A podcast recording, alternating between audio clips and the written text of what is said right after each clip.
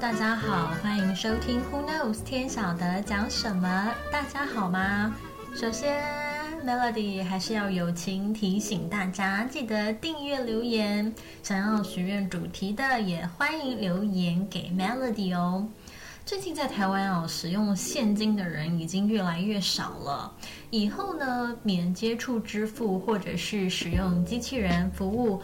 或者是用 A P P 交易的未来近在咫尺啊！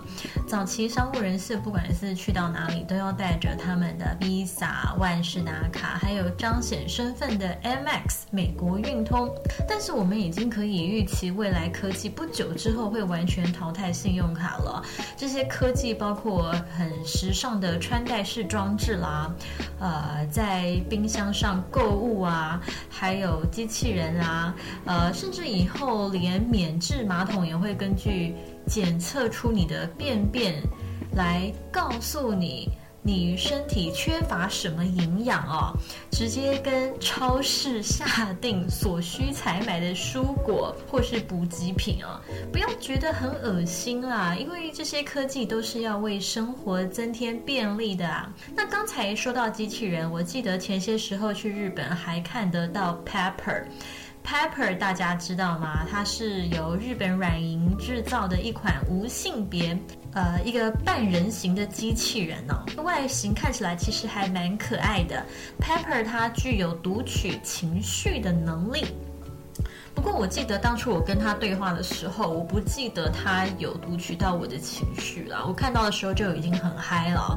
那么他是在二零一四年六月推出，隔日呢，软银就迫不及待的开始在自家的手机门市展出 Pepper 机器人。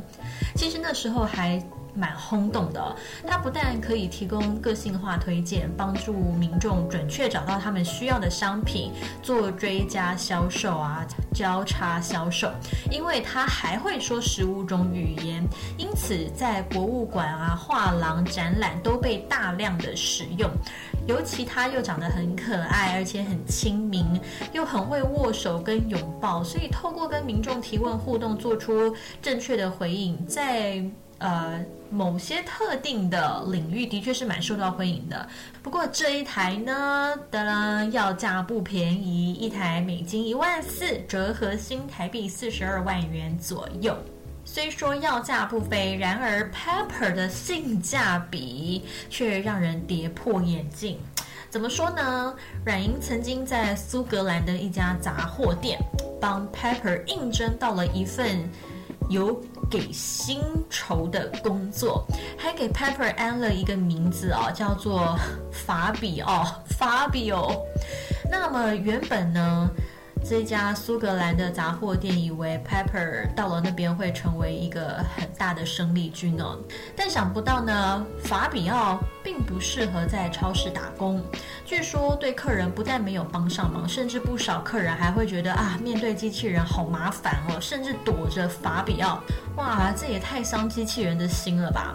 总之，在经过一个星期之后，很快的法比奥就被解雇了。核心问题呢，在于机器人应该是要帮助解决劳动力短缺的问题，但是实际加入劳动力却又无法找到适合机器人的客户群。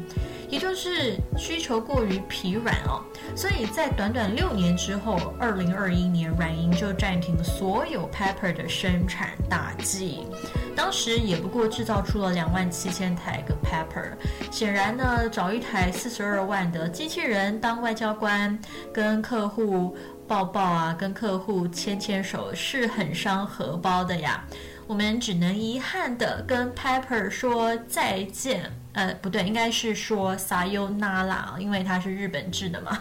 那当然，后续还是有许多更灵活的机器人前仆后继的出现在世人的面前。但是，真正能投入市场、稳定制造的呢，可说是少之又少。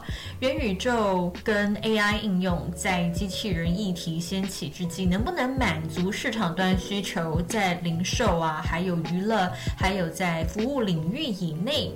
的使用大幅飙增，就让我们拭目以待吧。Melody 本身是非常乐观看待的哦。好，那么今天我们的话题就到这，欢迎留言给 Melody。